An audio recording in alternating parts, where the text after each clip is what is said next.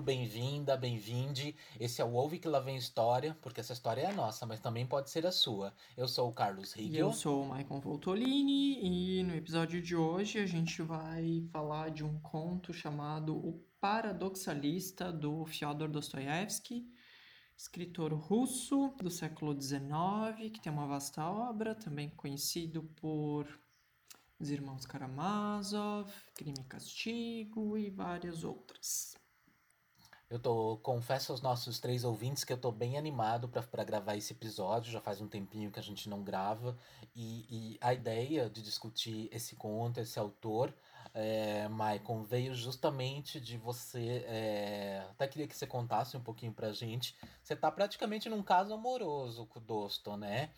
E, e você falou de uma maneira tão bonita das obras deles que, que me motivou a conhecer, me, conhece, me motivou a, a embarcar rumo à Rússia. Foi. Como é que foi? Conta um pouquinho pra gente como foi essa, esse teu, teu encontro com ele. Pois é, né? E eu, eu acabei de lembrar nessa tua chamada aí que eu falei desse conto quando a gente gravou o primeiro pós-fácil, né? Eu não sei se tu lembra disso. Eu indiquei esse conto e indiquei o crocodilo também dele. Né? Mas respondendo a tua pergunta, é... eu descobri o Dostoiévski na quarentena. Eu já, já começa por aí, tá? Eu não sei se essa é a pronúncia certa, mas é assim que eu vou chamar, Dostoiévski uh, porque é russo e é difícil. É, eu conheci ele na quarentena, logo depois que eu li Os Miseráveis, né? E eu tava num momento muito introspectivo que eu tava assim determinado a fazer leituras complexas. E não deu outra, né? Eu li Os Miseráveis, foi uma paixão tremenda, e logo depois eu embarquei em Crime e Castigo, que foi uma paixão mais tremenda ainda. E eu não parei de ler o cara, assim, eu fiquei extremamente apaixonado pela sinceridade da escrita dele, né? Então eu li Crime e Castigo, logo depois já fui ler o, o Jogador, uh, daí eu li Memória da Casa dos Mortos, o Memórias do Subsolo, agora o Irmãos Karamazov tá na fila. Uh, li alguns contos e tô bem feliz que tu topou aí essa embarcar nesse conto. Foi um conto que eu gostei bastante de ler, né? Que me causou muito pensamento crítico. Uh, como é que foi para ti esse contato com o cara? Eu sei que tu já tinha lido o. Como é que chama? O, o primeiro romance dele, o primeiro e segundo romance dele, que é o. Noites Brancas. Isso mesmo, que é lindo, né? Super imagético, assim, aquela, aquela cena, né? De São Petersburgo e tal. Uh, eu sei que esse foi teu primeiro contato. Como é que foi esse segundo contato, né? De ter um conto, esse conto que é de 1876, né? Que é 10 anos depois do Crime Castigo. Bom, eu, eu sempre tive uh, essa vontade de conhecer mais da literatura russa. E, e o Noites Brancas foi desafio de um amigo também, né? Ele me desafiou a ler, uh, me encantei com a escrita. Uh, mas eu, ao contrário de você, eu não estava no momento para encarar calhamaços, né? Eu estava preferindo leituras curtas. É, é, é, eu, particularmente, gosto muito de contos. Quando na gravação do Pós-Fácil você falou desses dois contos, eu fiquei muito curioso, muito curioso mesmo. Então eu, eu adquiri o, o, os contos reunidos dele, né? Uma edição uhum. lindíssima. E, e de cara já fui é, é, ler esse conto, uh, O Paradoxalista, curto, né? Cinco páginas e meias, potente, e, tô, e sinto que estou iniciando uma paixão. Uh, Bem-vindo! Uma escrita. uma escrita é, é, é, é, é até difícil é, descrever a sensação que é ler um, um conto, ler algo dele porque ele é um autor tão famoso, tão falado, é aquele tipo de autor que, que o nome chega antes da obra pra gente, né? Então, quando a gente vai ler algo de alguém muito famoso, é normal criar uma expectativa. Uhum. Ele não enrola, ele conta, ele fala o que ele quer fazer e os diálogos dele têm uma força. É, para você ter uma ideia, esse conto que a gente vai conversar um pouquinho hoje, eu li três vezes. Uhum. E cada vez eu, eu uma coisa diferente me chamou a atenção, eu, eu me fixei em alguma coisa diferente e, e, e, e tá sendo assim, quero ler mais os contos, depois quando eu me sentir mais preparado, quero ler os, os romances, né? uhum. Mas tô assim, encantado com esse, a gente chama, né, com, com, com esse barbudo aí. Uhum. Porque ele, ele vai na veia, assim, sabe, Michael? É, é, é até difícil falar, eu até tô gaguejando de novo, mas é ao mesmo tempo é tão atual as coisas que ele fala, que ele conta, e com uma preciosidade, ele não é de muitos adjetivos, ele não é muito enrolado, né? Tô falando disso dos contos, mas tudo se encaixa, toda frase faz sentido, tem uma coesão no texto dele que é o que, é o que me encanta, assim, sabe? Como ele é preciso em, em poucas páginas. Eu gosto de pensar que ele é um escritor sincero. Eu tam... Quando eu comecei a ler ele, eu tive essa dificuldade, assim, de tentar encaixar ele em alguma categoria, sei lá. Eu cheguei nesse adjetivo, assim, ele é sincero. Eu nunca tinha lido nada tão sincero. Uh... Quer dizer, minto. Eu achava que eu tinha lido uh, uma autora tão sincera quanto ele, que é a Clarice Lispector. É porque a Clarice também, ela tem uma coisa assim que ela vai meio que direto e reto na veia, né? Uh, mas o Dostoiévski consegue ainda ser mais direto que ela. Ele é de uma sinceridade que os personagens não fazem rodeio, né? Não sei se tu teve essa sensação, assim. Talvez se tu teve essa sensação com os contos, Talvez quando tu embarcar aí no crime e castigo, que eu não vejo a hora de que isso aconteça. Sim, confesso. Né? É, eu nunca li diálogos tão sinceros. É sério? Nunca. Né? Então, eu, essa foi a característica dele que mais me fisgou, assim. E, e, e, cada leitor tem, tem, tem uma característica, né? Um gosta, um gosta mais quando o autor é mais descritivo, quando ele é mais de adjetivos, quando ele é mais de fluxo de pensamento. Eu confesso para você que eu sou dos diálogos, assim, um autor que consegue colocar um diálogo e me fazer é, imaginar estar no meio daquela conversa, e ele tem isso. Particularmente, né, nesse conto que a gente vai conversar, ele, ele, ele Sabe assim, jogo de tênis, quando você olha para um lado, olha para o outro, a bolinha? Eu me sentia assim lendo esse conto. Uhum. Nessa réplica, tréplica, era a sensação. Eu ficava esperando esse debate, sabe? Eu ficava esperando o que vem mais, o que vem mais, o que vem mais. Porque é um conto tão completo e eu queria começar te perguntando isso. Quando a gente começou a, a, a conversar sobre uh, uh, discutir o, o Dostoiévski aqui no, no podcast e falamos em contos, por, por ser uma leitura mais curta, para mim uh, ter mais facilidade, você de cara já sugeriu esse conto, uhum. né? O, o, Paradoxalista. Por quê? O que que, o que que te mexeu tanto contigo nesse conto? Eu gosto desse conto. É eu posso estar muito enganado, mas eu acho que foi o primeiro do livro que eu li. Uma porque o título me chama atenção, né? Aquela velha história que às vezes a gente lê alguma coisa pelo título, pela capa. Mas eu fui lendo e eu pensei, nossa, mas que ano que isso foi escrito? Porque poderia ser um resumo de Brasil Política 2018. Uh, eu tive muito essa sensação e quando eu finalizo o conto, né, que ele tem esse parágrafo para mim que foi um dos mais emblemáticos do conto todo, né? Que ele diz mais ou menos assim com as minhas palavras agora, né? Do tipo, poxa, a gente ainda tá discutindo coisas que não deveríamos uh, estar gastando energia nisso. É, então, quando eu retorno ali, eu vejo que foi escrito em 1876, né? Eu fiquei pensando, nossa, mas que que... Porque o Dostoiévski, ele tem essa esse emblema, assim, né? De ser um escritor para tempos difíceis, né? Ele, ele tem essa fama de ser um escritor para tempos difíceis porque, uma, ele toca o dedo na ferida, e duas, eu preciso discordar um pouco de ti. Eu não acho que é um escritor que tem coesão, né? Tu disse que o, tu sentiu o conto coeso. Eu, eu realmente não acho que ele é coerente. Eu não acho, eu acho que ele é super enrolado e que às vezes precisa. Talvez nesse conto ele esteja, mas assim. É, às vezes precisa ler algumas páginas para. Ah, tá, era isso que ele queria dizer, né?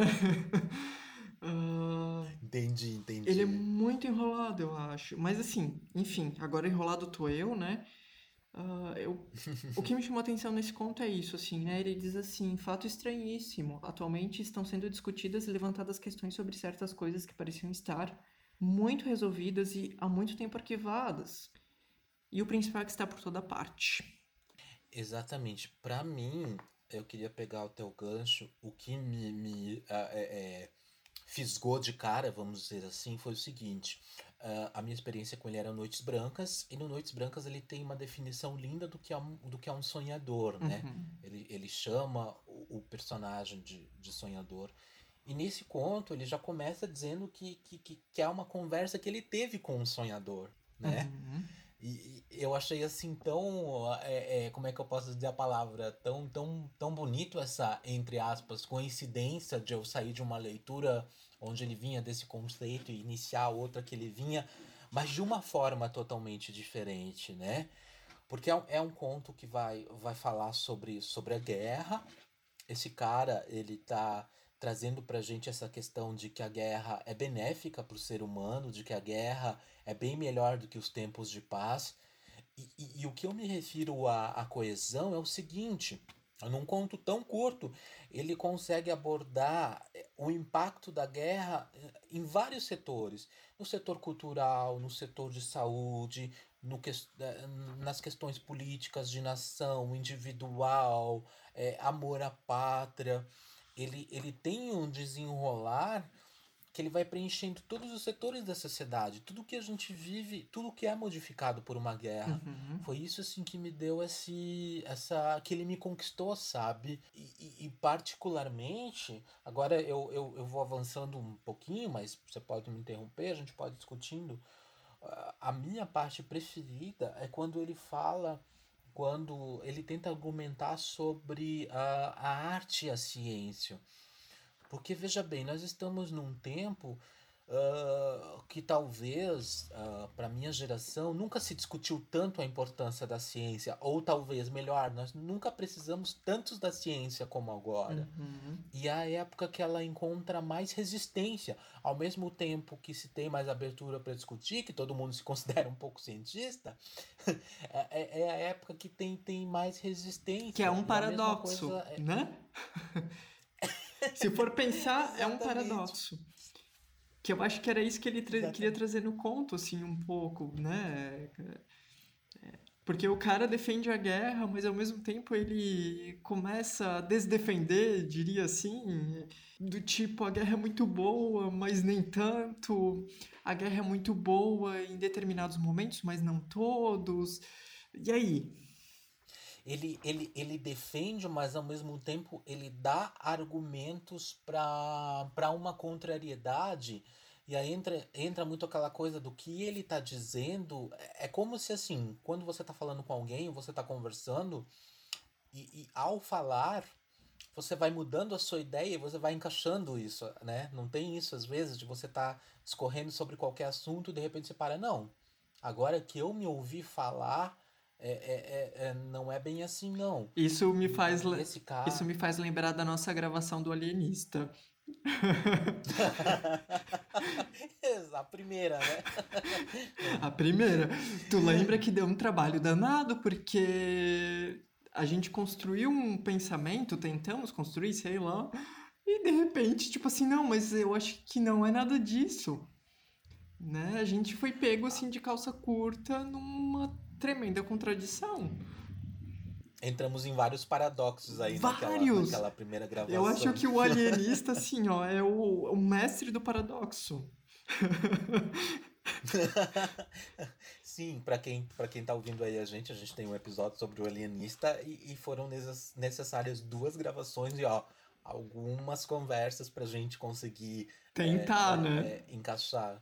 Exatamente, mas valeu super a pena a, a experiência como aprendizado também, né? Sim. né? Porque eu acho que toda conversa, aí entra que o conto também, muitas vezes você não vai, não vai concordar com a pessoa, mas ela vai te fazer ver aspectos e eu acho que é por isso que eu, e eu quero te perguntar isso, senti uma certa simpatia por esse por esse paradoxalista, porque ele me fez pensar o seguinte: ele está expondo verdades que, que doem uhum, ouvir, uhum. doem ler, mas no fundo é a realidade. Uhum. E eu pego isso justamente pela seguinte, seguinte parte. Ele fala uma coisa sobre a arte que, que, que sempre pós-guerras a arte ela, ela, ela surge com um gás novo, ela vem com uma violência, ela vem com novidades, ela vem para renovar o espírito. E, e, eu concordo muito com isso. É, como é que foi a tua relação com esse personagem, assim? Foi de amor, foi de ódio, foi um paradoxo? Foi um paradoxo, porque assim, para mim é inimaginável compactuar com uma guerra. Assim, poxa, guerra? Não precisamos, hum, certo? Né? Historicamente, assim, o mundo é constituído de guerras. Eu tive essa impressão, tenho essa impressão, né? E a história conta isso, não é nenhuma impressão. Uh, então, quando ele começa a defender a guerra, eu já fiquei tipo assim, hum, lá vem, o que, que esse cara quer? Entendeu? né? Só que em dado momento eu precisei de alguma forma tirar o chapéu pro cara, porque as ideias dele não são de todo ruim. Eu acho que ele diz coisas muito sensatas e sensíveis. Então eu realmente eu não sei se eu gosto do personagem ou não. Eu até agora eu não sei.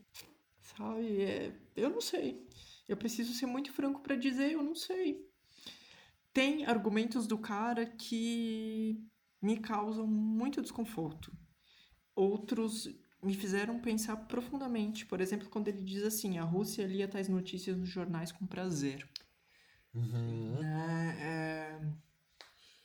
Porque é isso. Uh, eu tenho a impressão de que a guerra ela é horrível, a gente tem experiências de que é, ruim, é ruim e é horrível, mas por que, que ela causa ao mesmo tempo, ao mesmo tempo tanto furor para algumas pessoas? Por que, que ela é tão noticiada? Né? E daí eu me pus a pensar assim, nessa questão, eu trouxe muito mais para o atual, né? Para 2018, por exemplo, que não foi uma guerra, mas praticamente eu posso chamar como uma guerra política, né? Que foi isso que estava sendo noticiado, Exato. essa essa polarização que tanto se falou e tal, né? E daí eu fiquei assim pensando no sentido de que por que que a gente ainda por mais que as notícias sejam terríveis, por mais que tá claro que o mínimo numa pandemia é usar máscara ou que eleger um candidato fascista uh, não é uma boa ideia, uh, por que que a gente uh, ainda precisa noticiar isso e nem só isso. É, por que, que a gente precisa noticiar o tempo inteiro uh, e causa tanto furor nas pessoas? Entende? Porque já não me parece mais um, algo no sentido assim, como eu posso dizer? Uh, eu replico uma postagem, eu replico uma notícia do tipo eu não concordo, eu não acho legal.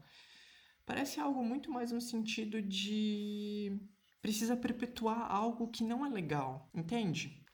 Eu, eu consigo me fazer entender ou tá muito. O meu pensamento tá muito assim? Não, tá. Eu acho que tá bem legal nesse jogo de perguntas e respostas, tá?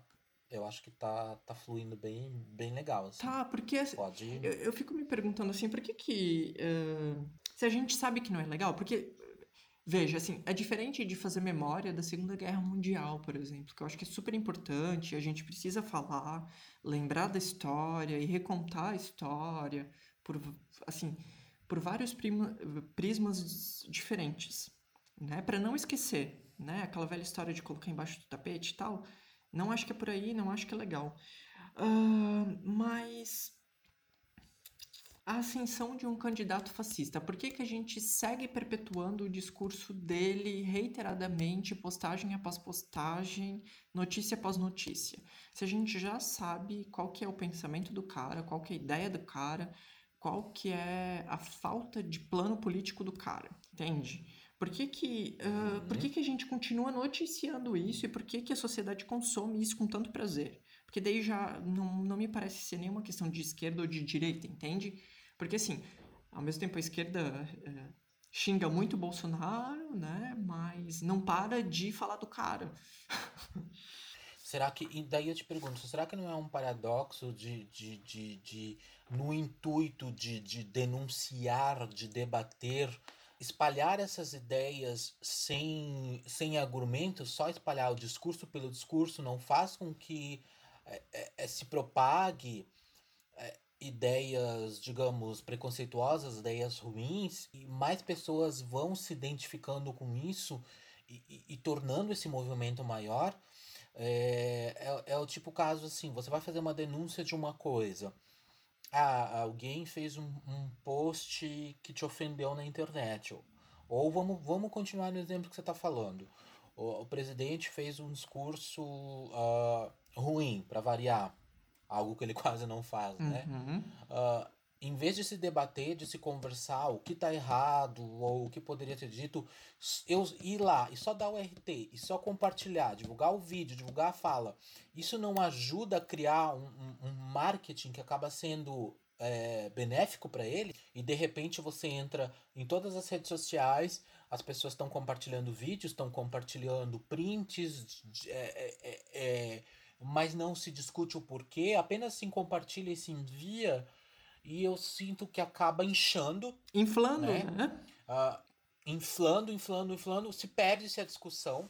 Fica só o discurso vazio pelo discurso vazio, a intolerância pela intolerância, o ódio pelo ódio e não se debate, não se discute, não se conversa, não se contextualiza, né? Isso é o que eu sinto. Isso me incomoda porque, assim, diferentemente do, do, do nosso personagem que do conto que tá argumentando, ele tá dizendo, e, e, e o narrador ele tenta sempre, é, é, percebes que o narrador tá sempre dizendo assim, tá, mas e o povo, e o individual, e o sofrimento, Ele contra-argumenta o tempo inteiro, né? Exato, mas sempre com exemplos diferentes. Um que eu achei é, é, é, genial, e aqui eu tenho cuidado a usar essa palavra, genial, gente, do ponto de vista literário escrito, não que eu concorde é, é, com a ideia, certo? Uhum. Quando o narrador coloca a questão do, do literalmente do banho de sangue, da, da das mortes, né? Uhum. E o, e o paradoxalista ele coloca, não, mas é o sacrifício pela pátria. Entende? Uhum. Ele transforma isso num, num, numa excelência da nação, num, num, num ato. E, e, a gente sabe que uh, historicamente os russos são conhecidos por pensarem muito como pátria, né? Uh, uh, não se prioriza o indivíduo, a morte, não, é, é, é o sacrifício, fez pela nação. É, é, e mesmo assim, eu posso. A gente pode discordar mas ele não larga só o ódio, ele não larga só o insulto, ele tem uma argumentação, ele tem o debate. Uh, e eu acho, também quero saber a tua opinião sobre isso. Maicon, todo debate é válido? Ah, que pergunta difícil, viu? Porque eu realmente acho que tem conversas que a melhor saída é se retirar. Né? Eu, eu realmente eu me coloquei em vários momentos me perguntando do tipo assim, se esse diálogo tivesse sendo comigo, eu uh, contra-argumentaria ou eu me retiraria já na terceira tentativa, sabe? Uhum. Eu me, me peguei me perguntando muito isso e eu não tenho uma resposta, tá? Eu realmente eu não tenho uma resposta, assim. Eu não tenho. E é, é difícil porque também uh, uh, eu sinto que nós estamos todos muito cansados, né? de, de debater, de conversar e de argumentar quando se encontra uma resistência à, à troca de ideias. E aí a gente não está falando de direita e esquerda, de opinião, a gente está falando de discursos impositivos. A pessoa, a pessoa não vem para trocar, ela vem para impor a ideia, ela vem para dizer não. É a minha visão que é correta, é a minha opinião que conta. O, o que esse cara, esse personagem, ele, ele tá colocando. Ele é impositivo. Uh, eu, eu juro pra ti que eu, eu, eu criei na minha cabeça até uma voz para ele, uma, uhum, uma oratória. uhum. Deve ser uma pessoa, entre aspas, agradável de conversar. Mas em nenhum momento é aquela coisa assim, ah não, a bola é minha, tô pegando e indo embora. Não, ele, ele tenta, ele tenta. Tanto que quem desiste no final de, de, de manter a, a, a, conversa é o narrador, ele abandona, ele sai, porque é, é, chega num ponto ali que, que, que é demais para ele ouvir o que ele está ouvindo, uh, uh, mas o paradoxalista está lá depende, é, defendendo, como a gente mencionou, ele faz ali umas ressalvas, mas defendendo o ponto de vista de que a guerra sim é um benefício, de que a guerra sim é necessária. Né? E não só, eu acho que ele defende também a ideia de que a guerra é um espetáculo.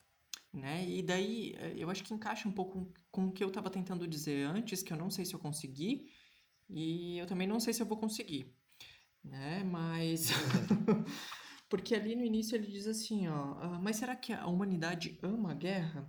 Dá um sentido, se lê o parágrafo anterior e o próximo, de que ele está se perguntando assim, como um espetáculo, né? Que daí logo depois vem essa questão que eu, que eu pontuei, assim, né? A Rússia lia as notícias nos jornais com prazer, porque não parece só uma guerra, uh, o sangue, a arte, como tu trouxe, mas de Parece que ele quer demonstrar uma certa vibração pelo que está acontecendo. Entende? E daí eu lembro, uh, eu lembrei automaticamente de um livro que eu já li há algum tempo, de um filósofo alemão, que chama Sociedade Excitada. Né? Eu compartilhei contigo recentemente esse livro quando a gente estava conversando sobre esse conto nos bastidores. E esse filósofo ele se pergunta assim, né? Porque uh, ele se pergunta por que que numa catástrofe, num, num acidente muito grave, uh, o noticiário chega antes que a ambulância? Né? Eu acho que é uma pergunta muito provocativa, porque uh, era isso que eu estava tentando dizer, assim, uh, a gente já sabe o que esperar do Bolsonaro, mas por que, que a gente continua compartilhando isso? Né? Por que, que causa tanta... Uh, por que se arma uma tenda de circo? Entende? Como diz a minha mãe, por que, que a gente bate palma pro maluco? Isso, por que que... Né? Assim, se o noticiário chega antes de ambulância, é porque vai vender nos programas de tragédia, né? Então, assim, por que que a tragédia é... causa tanto furor? Né? E eu acho que esse é o desconforto do que me causou esse conto, assim, né? Uh, mas ao mesmo tempo desconforto, uh, entre aspas, porque tem argumentos do cara que eu acho que são válidos. Né? É, que ele diz assim: se não existisse a guerra no mundo, talvez a arte entraria definitivamente em declínio. E de alguma forma eu acho que ele tem razão, porque a arte ela tem essa missão. Uh, ela sempre teve essa função de, de de eliminar os afetos ruins, de uh, simbolizar coisas boas, né? De, uh, de dar um duplo sentido. De mostrar outros caminhos, né? Oi, desculpa? Uhum. De mostrar outros caminhos, né? De, de abrir a, o pensamento. Isso, humano, né? exato. Né? Mas a, percebe que ela sempre aparece, assim, em momentos de... Como eu posso chamar? De declínio social. Mas aí será que uma... Aí eu também fico pensando, será que é uma coisa que não leva a outra também? Será que, que, que a gente não presta mais atenção nessas coisas quando estamos mais, é, digamos, mais no limite, né? Como todos estamos agora aí com, com, com pandemia, com economia, com situação política, com, com, com, com tudo que vem acontecendo nesse 2020. Uh, um, eu concordo muito que tu falou dessa coisa da, da, do, da notícia chegar antes que a ambulância porque é, é, virou tudo entretenimento, entende? Aqui que eu quero chegar, virou tudo arte. Eu não sei se a gente pode afirmar que uh, uh, comparar entretenimento e arte, porque eu acho que a arte ela tem um valor assim estético, social muito mais elevado do que o entretenimento. Né? Se a gente compara os dois, e a gente está dizendo que então o noticiário é uh, que a arte virou noticiário, entende? E eu não acho que é por aí. Uhum.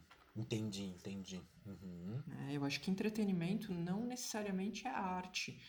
Porque a arte, eu acho que ela tem esse valor, assim, mais, mais apurado. E o entretenimento, não necessariamente. Porque o entretenimento pode ser um BBB, alguma fazenda, ou uma peça de teatro, sem necessariamente um rigor artístico. Né? Mas daí, assim, é algo que eu estou pensando agora, né? Nem, nem sei também se é por aí. E, e, e há um gancho bom, esse gancho, se a gente discutir sobre arte, sobre, sobre, sobre a, a civilização do espetáculo, né? Isso aí, isso aí vai, vai, vai bem longe, é bem legal. eu confesso que esse conto me, é, me deixou assim muito vibrante, sabe? Por quê? Porque o poder de, argu, porque o poder de argumentação do paradoxalista era muito bom. Era muito bom. Não era, como, novamente, não era o porque eu acho, ou porque eu vejo, ou porque eu. Ele não centralizou nele as respostas. Ele, ele incluiu a sociedade, certo ou não, aí é a visão de cada um do, dos ouvintes que foram ler, que, que, que, vão se identificar com algumas coisas ou não, mas ele soube, ele, ele me fez vibrar, porque ele soube manter uma conversa, ele soube. Uh, não concordei com a maioria das coisas, mas foi um, um, uma conversa, um conto interessante de ler, porque eu queria ver até onde ele ia chegar, quais os artifícios que ele ia usar para defender a, a visão dele de que a guerra é, é, é, fundamental, de que, que a guerra, ele até fala em determinada parte, né? A guerra eleva o espírito humano. Uhum. Então ele foi um conto que me deixou ligado. E outra coisa que me fez pensar também, assim, é. E te pergunto, né? Tu não sentiu. Ok, ele é um ótimo uh, paradoxalista e argumentatista, se é que essa expressão existe. né? Mas tu não sentiu uma certa demagogia no que ele estava expressando? Né? E daí eu fiquei me perguntando assim, até que ponto a livre expressão, a liberdade de expressão é válida? Né? Porque às vezes também a liberdade de expressão ela pode estar carregada de horror, não necessariamente de bons argumentos. Ou, como tu mesmo disse, pode estar centralizado uh, no que o fulano pensa, no que eu penso e, e, só a partir do meu, como eu posso dizer, do meu próprio umbigo, por exemplo.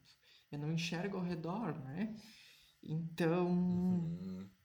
uh, porque ao mesmo tempo assim eu percebi em vários momentos que o argumento dele é muito bom, mas o discurso também ele tem uma pegada meio manipuladora, né? E, e ele tem alguns propósitos assim um tanto até camuflados, escondidos nas entrelinhas do que ele está argumentando né? Que eu acho fica esse paradoxo, porque eu acho que também a gente precisa lembrar assim que o ser humano ele é paradoxal, né? Os nossos sentimentos são paradoxais, né? A gente é por ambivalência, né? Às vezes a gente ama, às vezes a gente não quer nem, nem ver pintado de ouro, né? Conhece o ditado. E aí, e aí, aí o meu, o meu, o meu é, é, nossa, eu ia dizer o meu veredito final, mas isso é tão trágico. a minha sensação é que ele me não me encantou no sentido de encantamento, mas como personagem ele me conquistou e eu super queria é, é, é ler mais coisas da visão dele, sabe? Tá.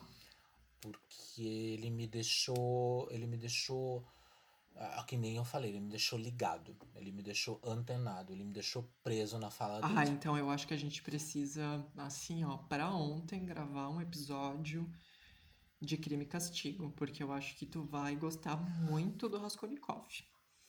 Olha, mas, mas lembrando aos nossos queridos ouvintes, né? Eu fui desafiado já, eu ganhei antes do Crime e Castigo Vem os Miseráveis, que será a minha leitura de férias.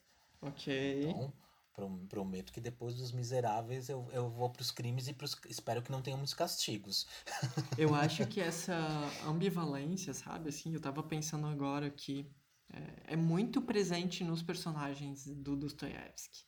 Raskolnikov é pura ambivalência. Né? Não só Raskolnikov, como outros personagens do Crime e Castigo. Então, se tu gostou desse personagem, se ele te causa esse burburinho interno, eu ima... Isso, amigo, isso. Agora você chegou onde eu queria. Burburinho. Era essa palavra que eu queria. Burburinho. Ah, por quê? Porque eu gosto dessa palavra. Não é uma palavra burburinho. Você já não fala meio sorrindo, você já não fala meio com um sorriso meio maléfico, assim. que, dá, que, dá, que dá mais ou menos a, a, a ideia do personagem, né? Exatamente, exatamente. É aquela coisa que você é, é, sabe que vem chumbo grosso por aí, mas você quer saber o que, que vem. Você paga pra ver, paga pra ler, paga pra ouvir, entende? Entendi. Mas assim, ó, ainda não tô certo da minha resposta, mas suspeito que eu abandonaria essa discussão, viu? Eu não sei se eu teria paciência para dialogar muito tempo com esse cara, confesso. Daí tu pode também estar tá me chamando de paradoxalista e tá tudo bem. somos hashtag somos todos. Eu, eu, eu odeio essas hashtags somos todos, mas somos todos paraxo, parax, paradoxalista. um, dois, três, quarto. É, é uma palavrinha difícil. É um trava-língua, o nome do autor e o nome desse conto. Somos todos humanos, né? Errantes, e tá tudo certo, e é isso, né? Porque senão também a gente cai em uma demagogia do que, que é certo e do que, que é errado, né? Eu gosto de uma frase. E muito simplista. Isso, né? e simplista. Eu gosto de uma frase do Cazuza, eu repito ela assim como um mote, né? Que ele diz assim: existe o certo, o errado e todo o resto. Né? E... Que é a frase, meu querido amigo, que eu sempre me lembro de você. Cara. Sabe aquela coisa de. Ai, obrigado.